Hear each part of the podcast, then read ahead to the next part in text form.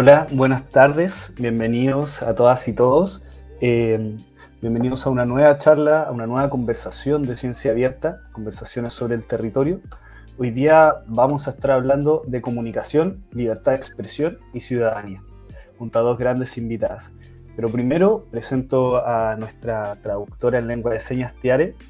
muchas gracias, Tiare, por, por, tu, traducción. Eh, y también les recuerdo que vamos a estar eh, regalando un libro eh, dentro de la, como todas nuestras conversaciones y charlas, que se llama Violencias de Género, Persistencia y Nuevas Formas, Ana, de Ana Jesús López Díaz, eh, entre quienes respondan una breve encuesta que saldrá cerca de la medianía de, de nuestra conversación. Em, estas charlas quedarán, bueno, desde parte del Explora RM Sur Oriente, estas charlas quedarán en nuestro YouTube, en nuestro Facebook, y además eh, estará en formato podcast por Spotify, en nuestro canal de Spotify, para que también vayan a seguirnos ahí a, Spotify y al resto de nuestras redes, Instagram, Twitter, Facebook y por supuesto que YouTube. Em, bueno, sin más preámbulos, voy a presentar a nuestras dos invitadas eh, del día de hoy, que es Kiara Sáez, quien es socióloga de la Universidad Católica de Chile, doctora en comunicación de la Universidad Autónoma de Barcelona, donde también realizó un postdoctorado en políticas públicas, y desde el 2011 es académica del Instituto de Comunicación e Imagen de la Universidad de Chile. Ha participado en la Mesa de Ciudadanía y TV Digital del Consejo de la Sociedad Civil de la SUSTED y fue parte del programa de Libertad de Expresión y Ciudadanía del ICI de la Universidad de Chile entre el 2014 y el 2016. Además, es directora de pluralismo.tv.org. También eh, tendremos de invitada a Daniela Lascano, quien es periodista de la Pontificia Universidad Católica de Valparaíso, doctora en comunicación social de la Universidad Pompeu Fabra de Barcelona y actualmente académica de la Escuela de Periodismo de la PUCB. Eh, donde además es directora del proyecto colectivo universitario de vinculación y comunicación ciudadana, CUBIC. Así que eh, la invito a, entrar a la transmisión. Hola, ¿cómo están? Hola. Hola, Nicolás, hola Kiara, hola Tiare. Eh, un gusto tenerla a ustedes dos acá, a dos grandes académicas de, de universidades estatales chilenas. Y primero quería partir nuestra conversación. Eh, bueno, invitamos a la gente que nos está viendo a que haga sus preguntas en el chat de Facebook y YouTube, que participe, que nos comente qué les parece esta conversación y si tienen dudas, sobre todo en, en un momento súper importante que estamos viviendo como sociedad, que es donde vamos a determinar cómo nos vamos a estar eh, organizando en los próximos años, con una nueva constitución, con cambios sociales bastante evidentes. Entonces, Em, mi primera pregunta es, eh, sobre todo para Kiara, ¿cuál es la diferencia entre libertad de expresión y libertad de prensa? Sí, mira, em, el concepto de libertad de prensa es un concepto históricamente mm, anterior ¿no? a la libertad de expresión. Esto tiene que ver un poco con cuál es la historia de, de, las comunicaciones eh, modernas. ¿sí? Eh, es decir, tenemos que pensar, cuando viene todo el proceso de la ilustración, eh, lo que se trataba era de tener libertad, eh, de que los ciudadanos pudieran tener libertad respecto del rey, respecto del Estado, ¿no? Y ante eso se erigieron los medios impresos, ¿sí?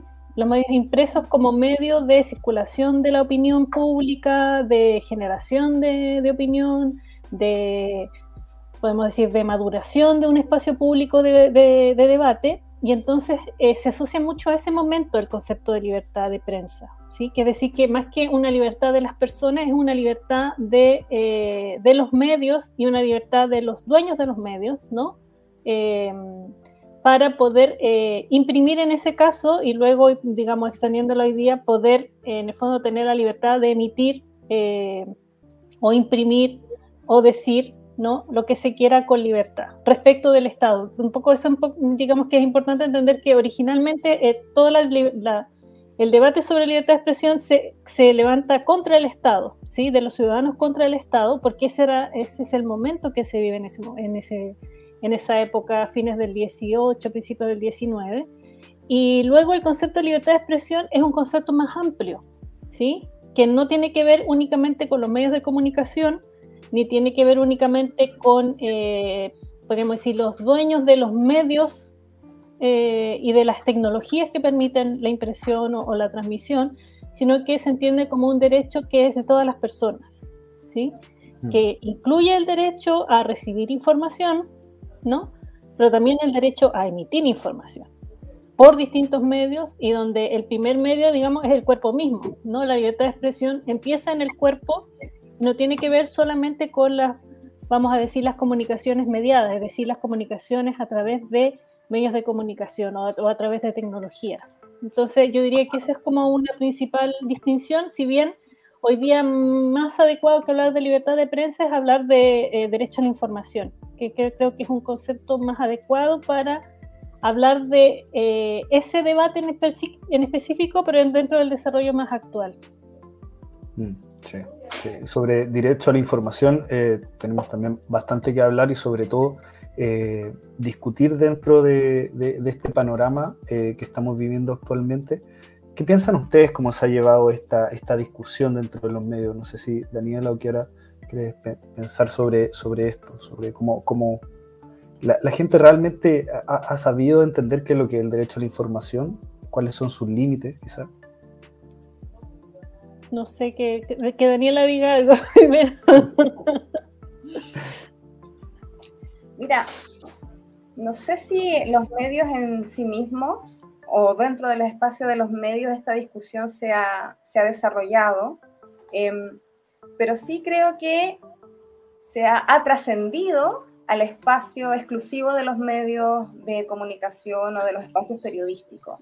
Em, el mismo hecho que hoy día en este espacio estemos conversando de este tema, creo que es una buena pista de cómo conceptos que están asociados a la comunicación, al periodismo, a la libertad de expresión, al derecho a la información, al derecho a la comunicación, que hoy día también se trabaja, un concepto antiguo, pero que hoy día también se desarrolla, hoy día ya está puesto en la, en la, agenda, en la agenda ciudadana también. Creo que es un espacio, es, es un tema que hoy día interesa mucho más allá de los medios de comunicación, eh, y es mucho más allá también de la academia y se empieza a posicionar en estos espacios que son, que son más ciudadanos y, más abiertos. Em, probablemente en otro momento de la conversación vamos a hablar sobre ese tema, pero, mm. pero creo que, por ejemplo, en el marco del estallido social fue muy evidente cómo se genera también esa, esa tensión entre la ciudadanía que estaba movilizada y los medios de comunicación, eh, en grafitis, en rayados, incluso a veces en disputas con periodistas o incluso en eh, manifestaciones en los propios medios de comunicación. Vemos ahí también cómo también los propios periodistas en algunos medios de comunicación también comienzan a pronunciarse sobre cómo se estaba desarrollando su propio trabajo periodístico. Entonces creo que para, para sintetizar, digamos, lo que acabo de decir, creo que esto no es solamente un tema que se esté discutiendo en los medios de comunicación. De hecho, incluso me atrevería a decir, pero probablemente ahí Kiara es la que lo sabe mucho mejor que yo, que en los medios de comunicación que pudiéramos decir como eh, hegemónicos o de tendencia o los más generalistas, esta discusión no ha estado ahí sino que ha estado en otros espacios, en foros como este, en foros que han llevado otros medios de comunicación. Eh, no sé, estoy pensando en algunos foros en la Radio Universidad de Chile, en otros espacios.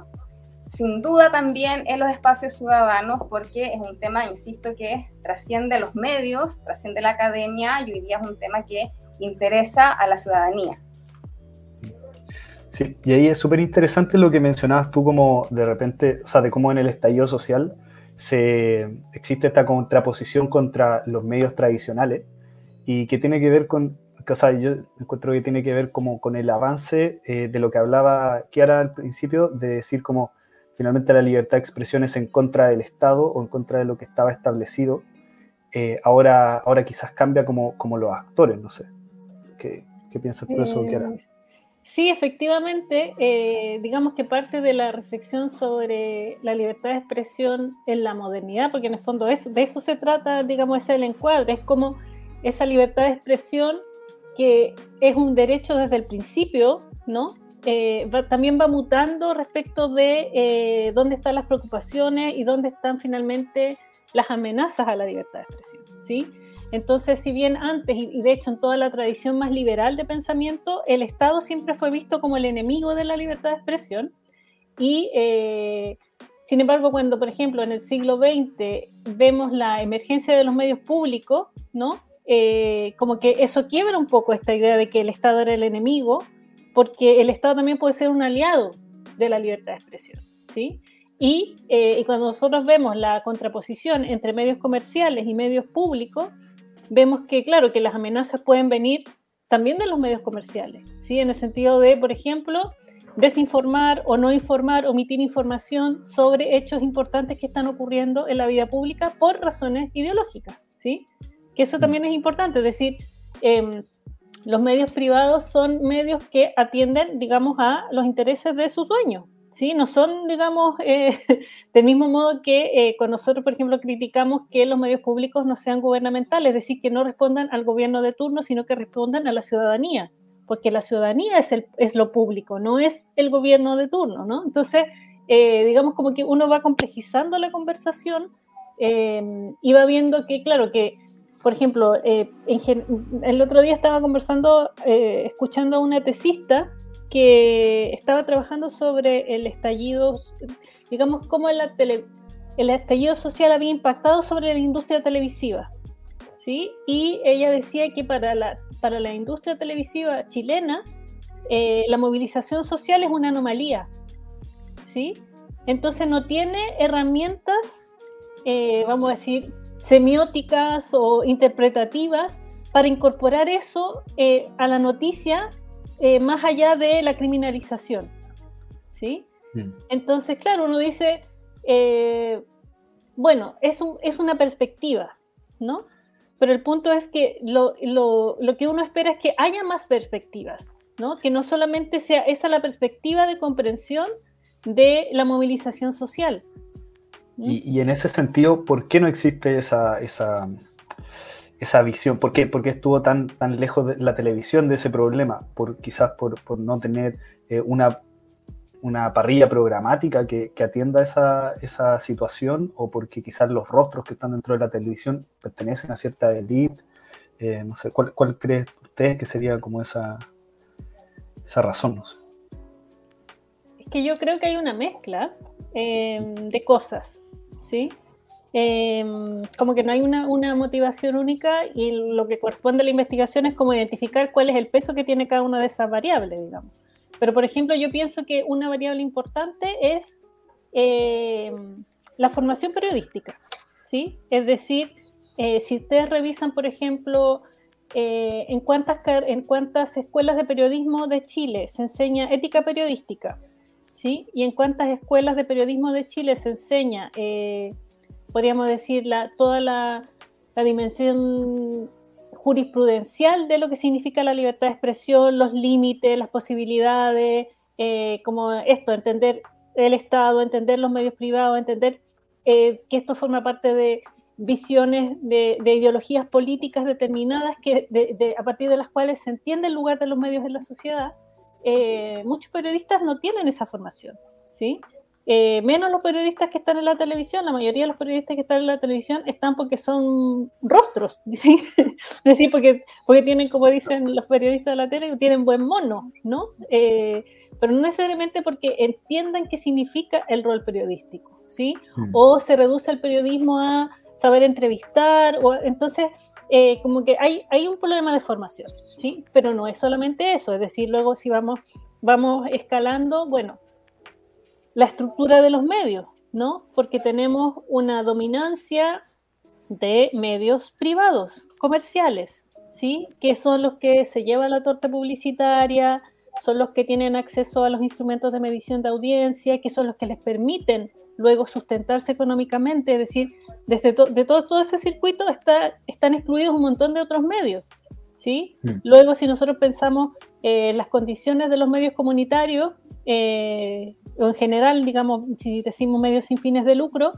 eh, están muy por debajo de las condiciones de desarrollo de, los medios comerciales, históricamente y jurídicamente. ¿sí? Mm. Entonces van a ser, mientras no haya un cambio en la, en la concepción, ¿no? Que no pueden ser solamente pobres, pequeños y pocos, sino que pueden estar en una condición equivalente, no va a cambiar esa, esa, esa lógica, ¿sí? Y tampoco se le va a exigir a los comunitarios, eh, digamos, que, que, estén en una posición equivalente a los otros, es decir, siempre quedan como, como que, ¿cómo decirlo?, como una cosa testimonial. Entonces, como que yo, eso diría como que son elementos. Perdón, estaba pensando a propósito de, vuelvo a los medios tradicionales, por hacer como, eh, porque quede sencillo la, contraposición. También comparto lo que dice Kiara sobre la formación, porque claro, puede que tengan ética periodística o legislación periodística, pero claro, no sabemos el currículum efectivamente, digamos, o sea, qué es lo que, qué es lo que se revisa. Eh, la estructura de los medios, economía política, sin duda que son reflexiones importantes para comprender que los medios de comunicación también son actores, sujetos políticos. Y no en esta idea también eh, liberal o neoliberal de la neutralidad aparente que tienen los medios de comunicación. Cuando seguimos creyendo que los medios de comunicación son neutrales, perdemos toda la perspectiva del rol social y político que cumplen los medios de comunicación. Entonces creo que en esa línea, estos medios que hemos caracterizado como la televisión, la prensa, la radio, eh, hegemónicos o tradicionales, para ocupar quizás el concepto con que más familiarmente nos estamos refiriendo a esos medios, comerciales, sin duda, eh, creo que queda muy, evidente, muy en evidencia que no podían cumplir o se quedaban cortos en su rol, aparentemente neutrales objetivos, en un contexto que irradiaba política. Pero es mm. interesante porque siempre han sido políticos. Lo que pasa es que en ese caso que entra en contraste esta aparente neutralidad, objetividad, que son conceptos con que también eh, neoliberalmente nos gusta asociar al periodismo como que fueran así garantes de la democracia y se pierde esta perspectiva política. Eso es una dimensión. Lo otro que también quisiera incorporar en, esa, en ese elemento, solamente para complejizar más el tema, rutinas profesionales también. Hmm. Rutinas profesionales. Entonces, por ejemplo, o sea, si uno observaba, por ejemplo, cómo se cubría en esa época eh, en televisión, incluso el momento de que íbamos a llegar al toque de queda era como, como un conteo de año nuevo, o sea, una frivolización de la información, ¿no? Era el conteo, ya van quedando tantos minutos, era de verdad, es decir, porque esa es la forma en que hay que cubrir un, un contexto como el que estamos viviendo, y uno diría no, pero también efectivamente es la rutina profesional que tienen en ese medio para cubrir informaciones en general, eh, mm. rutinas profesionales. Y lo otro que también creo que es bien importante, em, también comprender cómo se ejerce eh, la práctica profesional en esos medios. También yo creo que estamos hablando, dejando los rostros de lado, eh, hay una alta precarización laboral también en la industria mediática. Entonces, por lo tanto, eh, esa precarización de, cuántas personas están trabajando, el multitarea, ¿no? Que tengo que generar contenidos para distintas plataformas de los medios de comunicación, eso también va afectando las prácticas periodísticas, las rutinas periodísticas y por lo tanto eh, hace difícil que se pueda complejizar en esos temas. Hay un, hay un, eh, hay un trabajo que estamos realizando con mis colegas de Cubic, eh, que analizamos eh, columnas o textos de opinión que publicaron distintos académicos, que se habló sobre, que hablaban sobre el periodismo.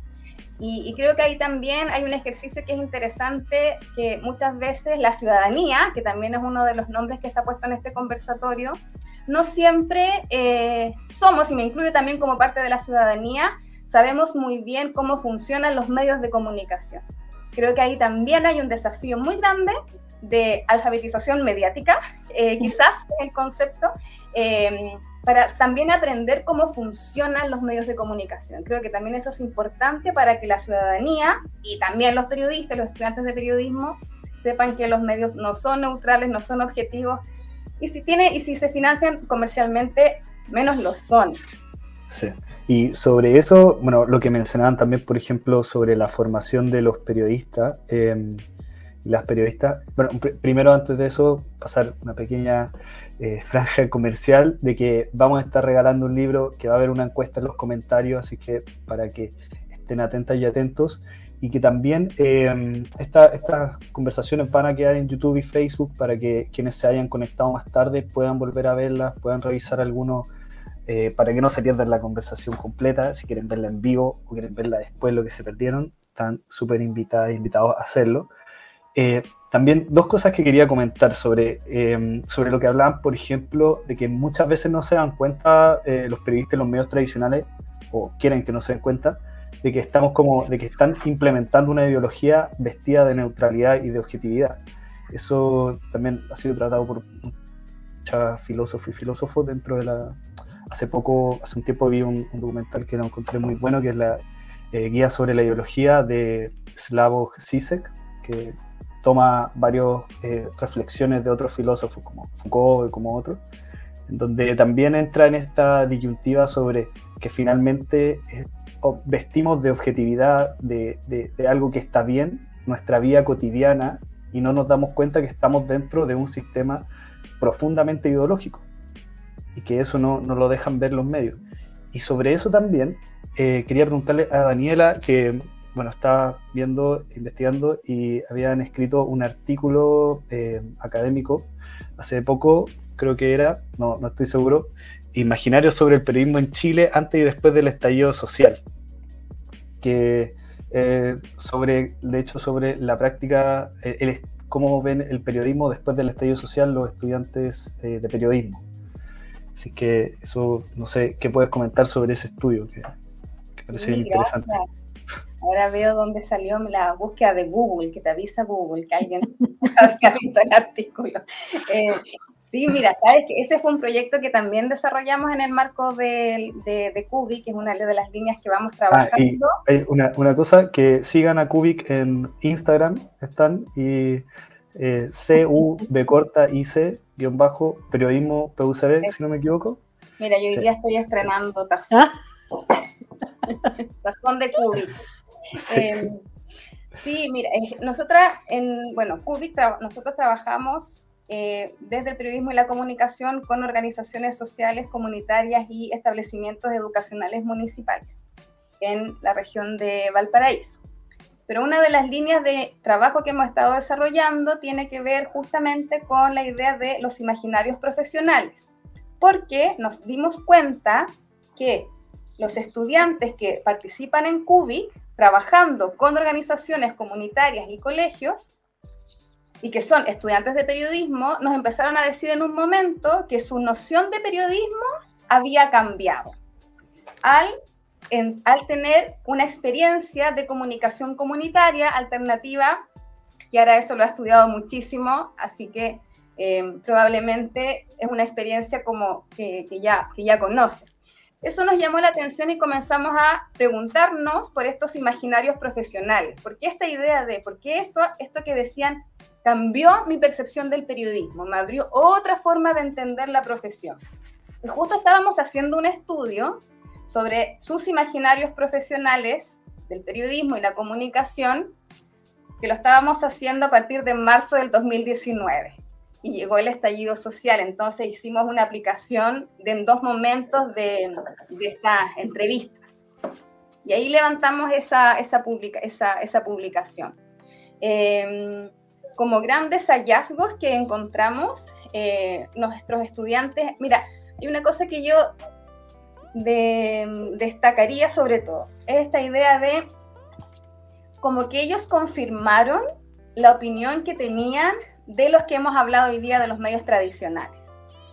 Eh, y de alguna manera en muchos surge ni siquiera surge una, un cuestionamiento vocacional, pero es interesante porque no fue como nos vamos de la carrera, sino que se profundiza esta sensación eh, muy instalada, yo creo que en quienes estudian periodismo, de decir, el periodismo puede que tenga prácticas que no comparto, pero creo que es muy importante para la sociedad.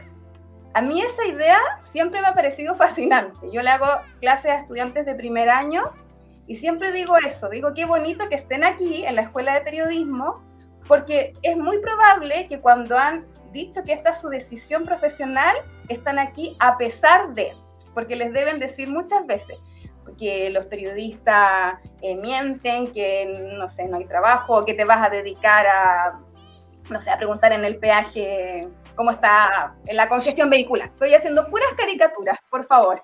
Perdónenme por eso. O que vaya a hablar de fútbol o de deporte. A pesar de eso, claro, pero a pesar de eso, están ahí. Y eso es bien bonito porque hay como una convicción de que el periodismo cumple un rol social importante. Eh, y en, quienes hicimos estas entrevistas, que eran estudiantes de la escuela, algunos que participaban en Cúbico, en otros no, vemos que esa convicción se profundiza. Y se dice, a pesar de incluso de la crítica que se le puede hacer a los medios de comunicación y su, eh, su, eh, sus prácticas durante el estallido social, se ratifica esta voluntad de trabajar en periodismo, pero incluso pero pensar quizás en otros espacios. Y ahí se ven, y que también podemos hablar de ese otro tema, los medios de comunicación digitales como un espacio para poder desarrollar otras prácticas periodísticas. Eh, incluso algunos de ellos las implementaron. Entonces, eh, bueno, solamente algunos de esos resultados, el resto lo pueden eh, leer. Sí, lo pueden googlear. Eh, Kiara, ¿tú tienes algún comentario sobre eso? O em, pasamos al siguiente. No, quizás reforzar lo que decía Daniela sobre que también hace falta una formación ciudadana. Eh, para entender las comunicaciones, para entender los medios y para entender, digamos, las complejidades de lo que significa hoy día la comunicación, que no son las mismas de hace 10 años ni de hace 20 años. ¿sí? Em, un ejemplo solamente, un ejemplo. El tema de eh, la, inseguridad en, los medios, o sea, no en los medios, pero en las redes digitales, ¿no? Eh, la gente que, em, no sé, por ejemplo, yo soy anti-WhatsApp, ¿sí? O sea, yo no uso WhatsApp por, defecto y me doy cuenta la dependencia de la gente con WhatsApp. Eh, y eh, me dice, pero ¿por qué no usa? Y es porque, digamos que es como una pequeña, una micro resistencia, pero es bueno porque no lo considero un sistema de mensajería seguro.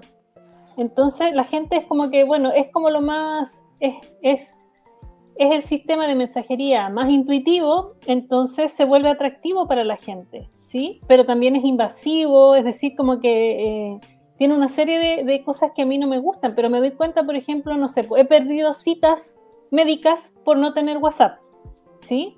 Porque los médicos empiezan a utilizar ese, entonces dicen, no, esto no está bien, ¿sí? Entonces, como eso por, como un ejemplo, pero hay muchos más que uno podría discutir, que esto que eh, hay personas que entienden que los medios tienen que ser objetivos y le piden, comillas, objetividad a los medios, ¿no? Eh, y así. Hmm, sí, y justo lo que estabas diciendo es un poco una pregunta que nos llegó a YouTube de Camila, que dice, ¿cuál sería una solución concreta para disminuir la brecha entre ciudadanía y los medios en términos de alfabetización? Em, bueno, yo creo que tiene que haber eso, formación, formación para entender eh, primero cómo funcionan los medios, cuáles son mis derechos como ciudadana respecto de los medios, cómo yo puedo incidir, por ejemplo, si yo, yo considero que una cobertura ha sido inadecuada, qué herramientas tengo para, em, para hacer oír mi protesta ante eso. ¿sí? O sea, como que todo eso son em, mecanismos que uno tiene que adquirir o por qué es importante que tengamos medios públicos, ¿no? Eh, pero qué medios públicos debieran ser, eh, porque es importante que las personas podamos incidir en los medios públicos, las personas comunes y corrientes, no necesariamente el directorio. Eh, o no sé, ¿para qué sirven las denuncias ciudadanas en el caso del CNTV? ¿Por qué no se pueden hacer denuncias ciudadanas sobre otros medios? ¿Entiendes? O sea, como que ahí uno va entendiendo como no sé, como el backstage de la comunicación, ¿no? Que hay una serie de cosas que, que están como en, la, en, el esqueleto del sistema de medios y que no son tan evidentes a, a, a simple vista, pero que son las que de alguna manera estructuran eh, las condiciones en las cuales se da la comunicación eh, mediada hoy día. Daniela. Comparto lo que dice Kiara. Creo que finalmente es, esa, esa es la solución concreta, como preguntaba Camila. Eh, generar más y más espacios de alfabetización mediática.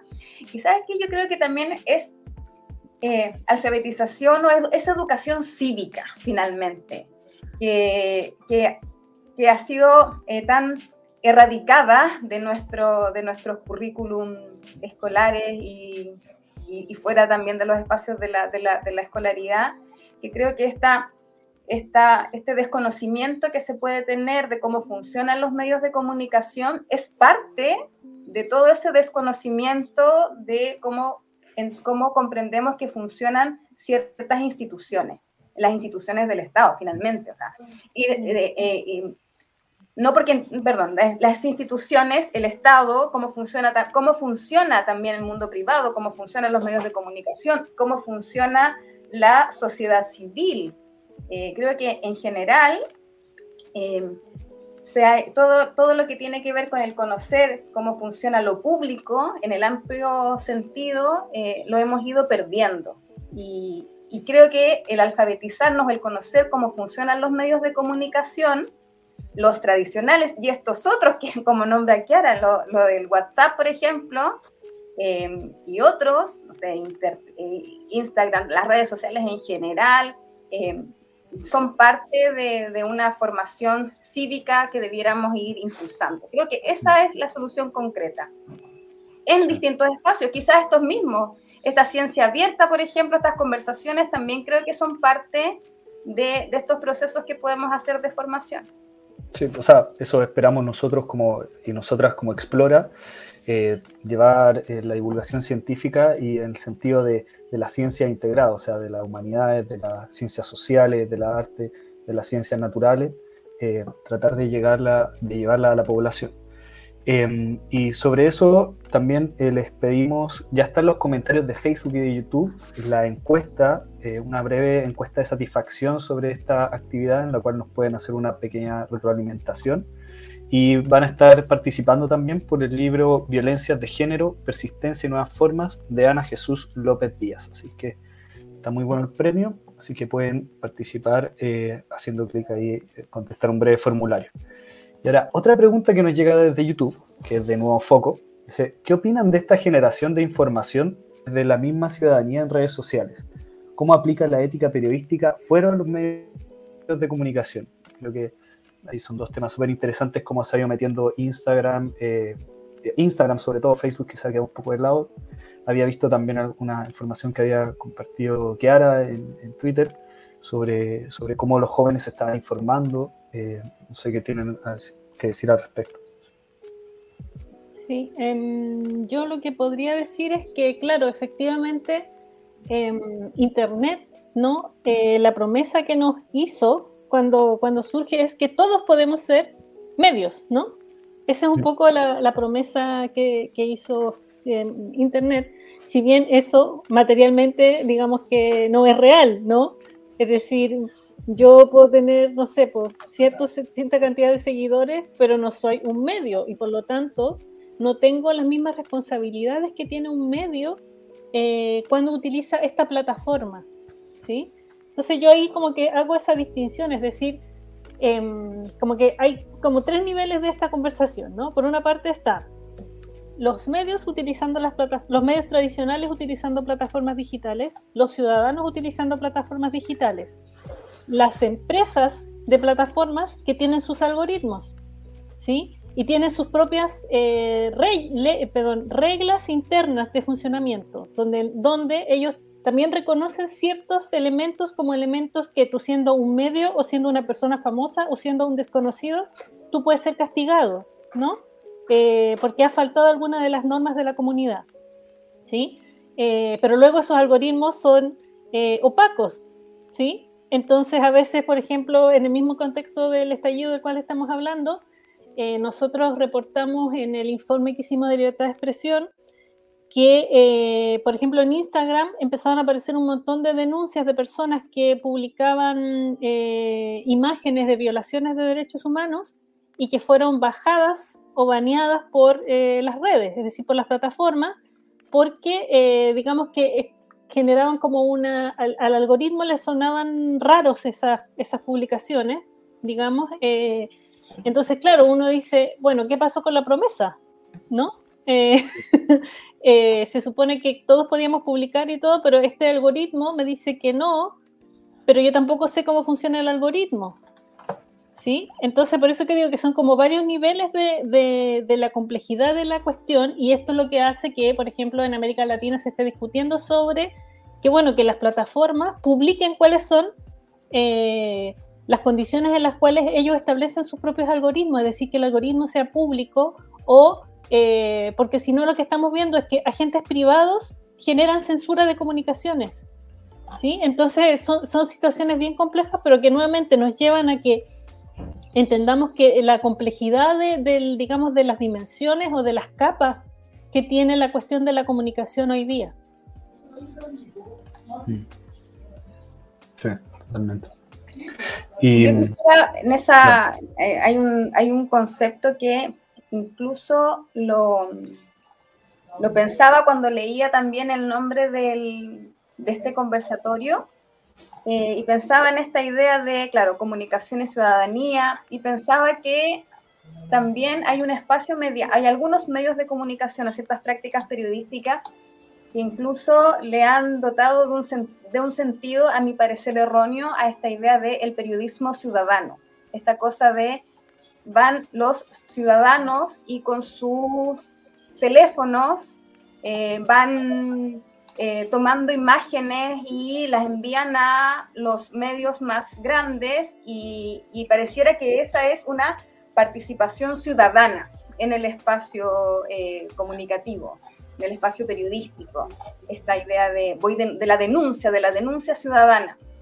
Em, y, si, y a mí me gustaría pensar que cuando estamos hablando de comunicación, eh, libertad de expresión y ciudadanía, debiéramos pensar también en un espacio más colectivo, también de cómo también nos vamos haciendo responsables por este espacio colectivo de los ciudadanos.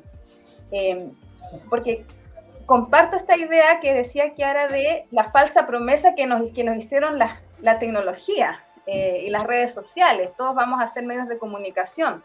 Ahí también hay alguna falsa promesa incluso en el nivel de democratización de la tecnología. Hay una falsa sensación de que todos tenemos acceso a la tecnología, de que todos sabemos utilizar esa tecnología.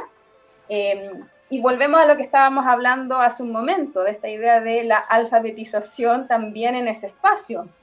Cuán conscientes somos, por ejemplo, de las huellas digitales que vamos dejando o de lo público que puede hacer aquello que, aquello que estamos difundiendo en ese espacio.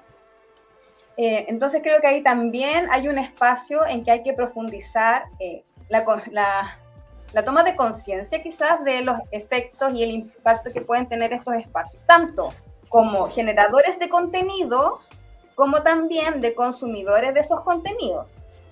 Em, hoy día hay todo, un tema ¿no? sobre la, la, veracidad de ciertas informaciones y si todo se puede publicar. Ahí también hay un tema súper relevante, saber cómo puedo chequear que lo que está en redes sociales es verídico o no, o si finalmente no lo es y lo difundo, lo difundo, lo difundo.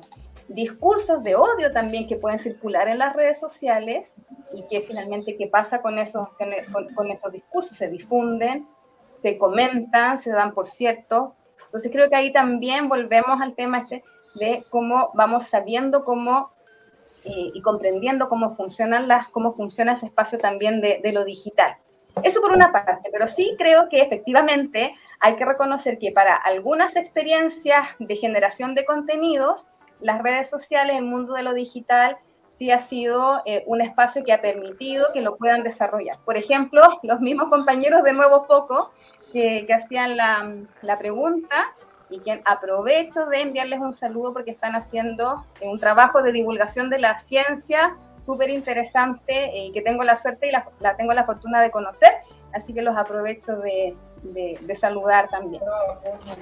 Sí, por supuesto. Ella es un trabajo de divulgación científica súper importante, interesante, desde distintas universidades. Eh, son la mayoría estudiantes y, y, los pueden seguir también en Instagram, eh, donde son más activos. Em, también, eh, bueno, lo que habían dicho me, también me queda dando vuelta. Hay un documental en DW en español, son documentales bastante buenos sobre eh, que hablan sobre cómo funcionan los algoritmos en Facebook e Instagram, donde quienes finalmente están a cargo de decir qué cosa no va, qué cosa sí va. Em, y es bastante preocupante, por lo menos. Sí, así que están en YouTube. Y otra, otra, cosa que no mencionamos, pero que hay que agregar, digamos, nuevamente como otra capa del problema, es el tema de lo que se ha llamado el colonialismo de datos, ¿no? Eh, por eso yo hablaba de esto de cómo, digamos, determinadas instituciones o asociaciones latinoamericanas están pidiendo, bueno, digamos, estas plataformas funcionan en general desde el norte, ¿no? O en Estados Unidos la mayoría, se encuentran algunas en Europa. Eh, entonces, eh, sus criterios eh, étnicos, sus criterios de género, sus criterios em, eh, incluso de clase, no son los, que, los nuestros. ¿sí? Entonces, eso genera una serie de, de ¿cómo decirlo?, de malos, malos entendidos o, incomunicaciones. Entonces, cosas que, por ejemplo, para nosotros, no sé, nos parecen formas de dirigirnos entre nosotros, ellos pueden leerlo como un insulto o al revés, entonces como lo leen como un insulto lo banean, eh, o, o, sea, como que van pasando un montón de, de cuestiones que, mm, o incluso la misma, lo, lo, mismo de, porque claro, uno dice los algoritmos y todo, pero luego se, también se ha ido documentando que muchas veces son personas las que hacen, eh, digamos, esta, las que tienen que ver cuando se incumplen las reglas, ¿no? Son, son personas las que tienen que tomar los, las decisiones. Y entonces, ¿cómo, uno se asegura que las personas están, están, siendo idóneas para decidir si esto se banea o no se banea, si es eh, legítimo o no legítimo, si es adecuado o no, si es ético o no? Sí, de hecho, justo ese documental trata sobre, eh, sobre ese tema y al finalmente son personas en Filipinas en su mayoría. Que toman estas decisiones, que muchas veces no tienen idea sobre el contexto que están tomando, pero son, mm. les dan ciertos parámetros más o menos donde tienen que, que, ver ese, tipo de cosas. Eh, sí, sí, un tema, un tema bastante profundo también, que, que, todavía no se sabe quizás todas las cosas que, podría llegar a ocasionar dentro de la sociedad. Y bueno, sobre otro tema, eh, le, le, recuerdo nuevamente que contesten la encuesta, que vayan a participar por el libro que vamos a estar sorteando en unos minutos. Y Diego Ortiz nos hizo algunos comentarios y preguntas en el, en el chat de YouTube, que es bastante largo, que quizás yendo un poco atrás en el tema, pero también sobre la práctica periodística. Eh, nos dice, en muchas escuelas de periodismo, principalmente la Universidad de Chile y la Diego Portales, se revela la importante labor del periodismo de investigación, al punto que hasta se romantiza. Eh, se pone el foco e incentiva la fiscalización del poder mediante el oficio periodístico, pero luego, al salir de la carrera, los trabajos relacionados en esta área son poquísimos y, muy, y muchos precarios.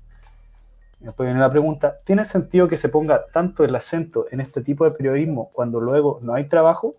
¿Qué puede hacerse en las escuelas en torno al periodismo de investigación y su precariedad? Está difícil. Está complicada la pregunta. Eh, no sé si Daniela quiere responder primero. Solo voy a decir que no estaba la PUCB citada. no, pero, Diego tiene, creo que eh, efectivamente es una pregunta que es importante hacérsela.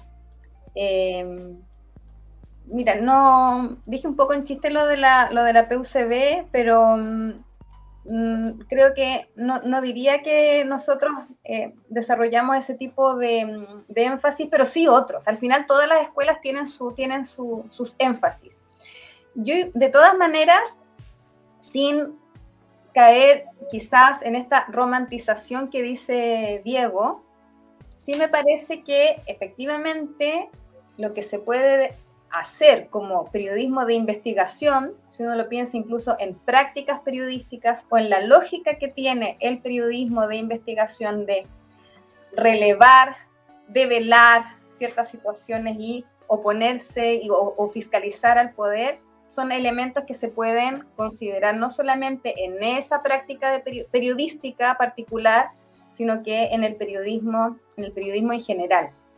Em, yo creo, bueno, Diego habla de experiencias súper específicas, pero si yo miro eh, la situación, al menos de, la, de lo que plantean a nivel curricular distintas escuelas de periodismo, diría que ya todas están abriendo a una diversidad de cuáles son los espacios periodísticos y, y comunicacionales donde se pueden desempeñar sus estudiantes. Entonces, yo creo que una de las gracias que tiene la carrera de periodismo es que, eh, pero ahora no estamos pasando como a temas de admisión, pero una de, creo que una de, las características que tiene la, carrera de periodismo es que ofrece distintas teclas profesionales. Em, algunas que pueden ser como más evidentes que otras, pero, pero, pero permiten los medios, distintos tipos de medios, organizaciones, etcétera. Eh, de esa romantización que dice Diego en particular, la verdad es que no tengo mucho que responder porque, no, porque la desconozco, pero sí diría que efectivamente eh, es una forma de hacer periodismo que, si está bien realizado, es uno de los grandes aportes a este rol social que tiene el periodismo, que es profundizar, investigar, contrastar fuentes, construir una historia, un, un relato e incomodar, incomodar al poder. Entonces creo que en ese sentido y no está mal esa romantización, porque efectivamente es una forma de hacer periodismo que es muy relevante, que no se puede dejar de lado en ningún caso. Sí, yo agregaría quizás que em, pienso que quizás el problema o el, el, ¿cómo decirlo? Como la como el desajuste o el desacople se produce entre, es claro, como entre esta motivación por el periodismo de investigación, pero que es simultánea a esta idea de eh, poder entrar al sistema de medios convencionales, ¿sí? poder trabajar en el sistema de medios. Entonces, claro, es que son dos cosas que no son compatibles, por decirlo de alguna manera. Em, son, son situaciones muy excepcionales. Entonces creo que más bien lo que yo veo que faltaría más es eh, empezar a trabajar con los estudiantes en proyectos que, eh, digamos, en poder trabajar con los estudiantes más la economía de los medios, es decir, cómo ellos pueden eh, hacer sustentables sus proyectos periodísticos de investigación, ¿sí? Yo creo que quizás eso es lo que falta más indagar, levantar, investigar, sistematizar sobre experiencias también a nivel internacional, es decir, hay otros países donde, donde hay pequeños proyectos de investigación, de periodismo de investigación que funcionan, ya sea por, en forma de, de, ¿cómo se llama?, de suscripción o algún otro tipo de fondo.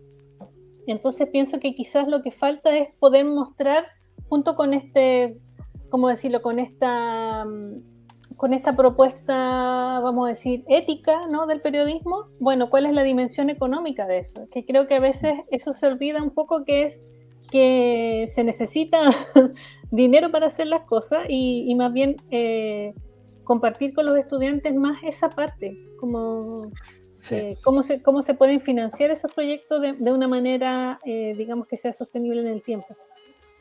Sí. Sí, una, reflexión igual que da para largo también. Yo, por ejemplo, no pensaba trabajar en divulgación científica hasta que entré a Explora y que realmente me ha encantado. Entonces, son, el periodismo también es muy amplio dentro de su, de su, de, su trabajo.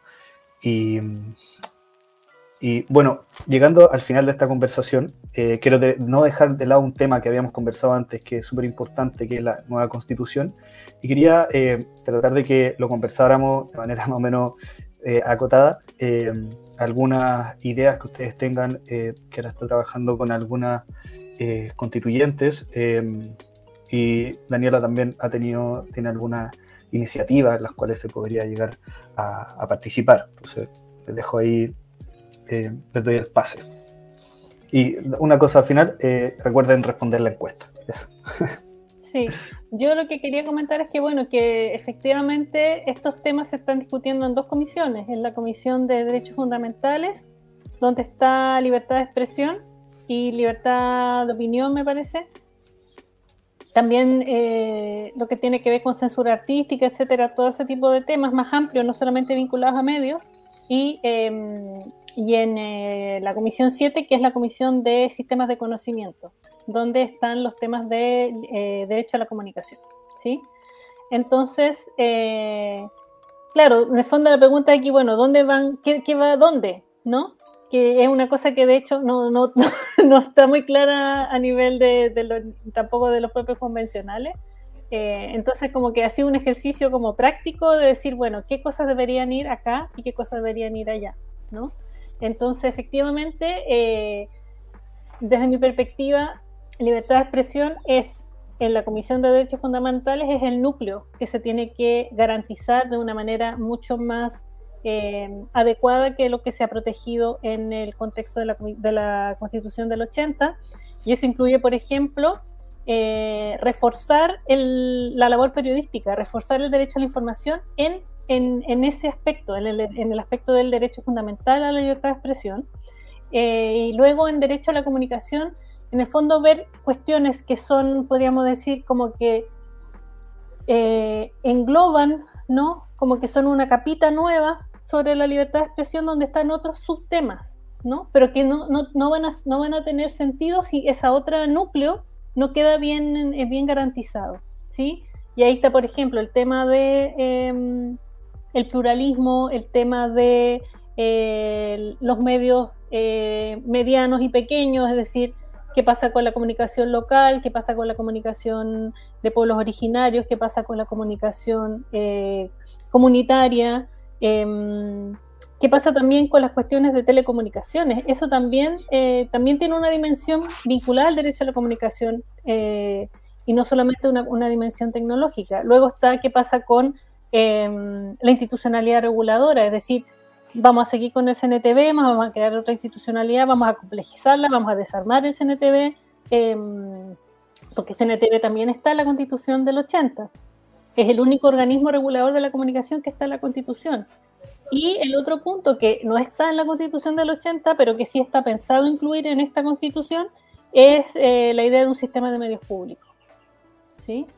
Eh, y con unas ciertas definiciones y todo, porque eh, eso de alguna manera le va a dar más sustento a esta idea, la idea de que exista un polo dentro del sistema de medios que sea de carácter público, con financiamiento del Estado y, eh, y que además pueda ser autónoma de los gobiernos de turno. Daniela. Sí, yo lo que mm, me estuve mirando, a ver, porque hoy día estamos en todo este proceso de las iniciativas populares de norma y revisando algunas de estas iniciativas populares de norma, uno puede encontrar al menos una treintena que tienen que ver con temas de los que hemos estado conversando aquí.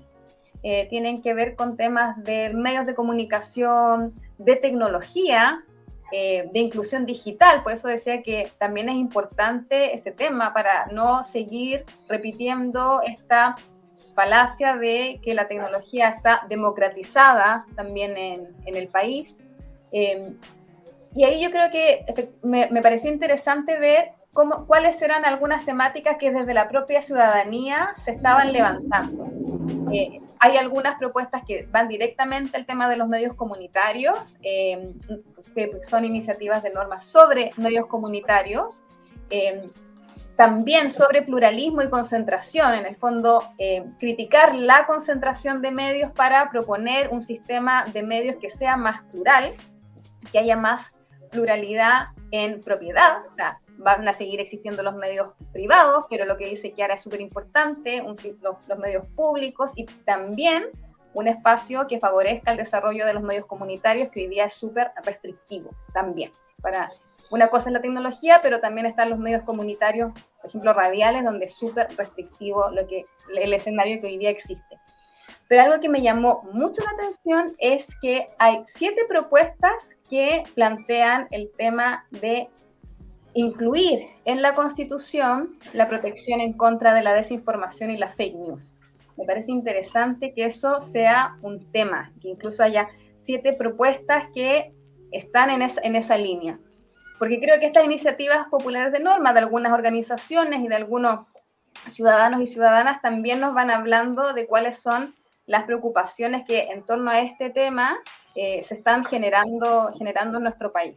Eh, bueno, y recordar, yo creo que es importante recordarlo siempre que eh, no solo sobre estas iniciativas, sino que hasta el 1 de, febrero se puede inscribir, se puede entrar al sitio donde están las iniciativas populares de norma y todos podemos apoyar al menos con un máximo de siete iniciativas. Entonces, independiente de estas, creo que es importante también recordar que estamos en ese, en ese proceso, porque también tiene que ver con la participación ciudadana, que es un poco el marco de lo que, de lo que hemos estado conversando. Claro, sí. Sí, un importante mensaje eh, que, que, bueno, también reiteramos, participar a la gente, se están dando las instancias para participar y creo que es súper importante estar ahí. Eh, bueno, ahora vamos cerrando este, este conversatorio. Muchas gracias, Kiara. Muchas gracias, Daniela. Muchas gracias, Tiare. Eh, ¿Tienen algunas palabras finales que quieran, quieran decir? Oh, sí. Ya el micrófono abierto a cualquiera que quiera decir ¿Cuánto rato tenemos? Porque creo que van quedando tantos temas, ¿no? Que uno quisiera como, como, eh, como decir, no, pero muy brevemente tres cosas. Lo primero, agradecer la invitación, de verdad fue un placer compartir este espacio con ustedes. Eh, Kiara, que nos habíamos indirectamente encontrado en, distintos espacios, pero nunca habíamos eh, tenido esta, una conversación así, así que también eh, muy contenta de esta posibilidad. Eh, lo que decía Kiara hace un momento, que creo que es importante eh, también que los propios periodistas jóvenes se vayan atreviendo a hacer sus propios proyectos. Hablar de Nuevo Foco, quisiera también hablar de Errática, que es una revista de unas estudiantes de la escuela que se definen como un proyecto feminista, anticapitalista, independiente y que van saliendo experiencias. Y lo otro también, que creo que es parte del derecho de la comunicación, de la libertad de expresión y de la ciudadanía, valorar un montón la presencia de Tiare acá. Creo que esto es fundamental porque tiene que ver con un acceso a la, a la, a la comunicación, a la información, y ojalá podamos ir avanzando en distintas diversidades que también vayan teniendo presencia. Falta un montón. Audio descripción de contenido, eh, cómo se habla, por ejemplo, cómo se generan contenidos para neurodiversidad, se ha avanzado en género, pero hay un montón de desafíos que también creo que son parte de esta democratización de los mensajes y de los medios de comunicación, en producción, en emisión y en recepción. Eso, así que eh, muchas gracias nuevamente por la invitación. De nada, siempre son em, bienvenidas. Bueno, yo también agradecer la invitación, agradecer la instancia. Eh, siempre es bueno para mí como tener estos espacios más divulgativos. Em, yo creo mucho que es importante que la divulgación académica, el trabajo académico. Creo que hay muchos temas sobre los cuales se puede investigar en comunicación. Eh, creo que así como se enseña sobre periodismo de investigación, creo que también es importante que se fortalezca la investigación en comunicación en las carreras de periodismo, eh, porque faltan manos y, cerebros para eh, precisamente levantar sobre todos estos datos que hemos hablado, estos, estos temas, ¿no? Eh, datos, experiencias, casos, desarrollar proyectos de investigación. Em, entonces, como que yo en ese sentido, más bien, eh, como que llamaría en particular a los estudiantes de periodismo a, entenderse en una, en una mirada más diversificada, ¿sí? Que, que, no solamente, o sea, que estudiar periodismo no solamente te hace periodista en el sentido tradicional, sino que te puede hacer trabajar en divulgación. Hay, hay una serie de proyectos súper interesantes de divulgación que pueden hacer los periodistas y no solamente, digamos, con metodologías súper innovadoras. Eh, entonces, como que también eso, atreverse es como, en, como a ser más creativos también en el planteamiento de sus temas de interés. Sí, sí, totalmente de acuerdo con, lo que dice. Yo llegué acá y no, no, no, conocía tanto este mundo de la divulgación científica y me ha encantado, me ha fascinado. Y bueno, eso, eh, despedirla, muchas gracias por haber estado acá Eh, recordarles que mañana tenemos otra charla, otro conversatorio también, que va a ser eh, el papel de la ciencia en tiempos de crisis climática, eh, con Claudia Stench y con Michael Hanford, mañana a las 5 de la tarde, que ellos son de Planta Conciencia, también académicos de la Facultad de Ciencia de la Universidad de Chile. Así que va a estar súper interesante, súper entretenida y necesaria también abordar otras temáticas y otras problemáticas que estamos viviendo como sociedad. Así que eso, muchas gracias a todas y a todos los que estuvieron viendo. Pueden, esta charla quedará en Spotify, en YouTube, en Facebook de Explora RM Suroriente. Así que para que nos sigan y se suscriban a nuestro canal de YouTube.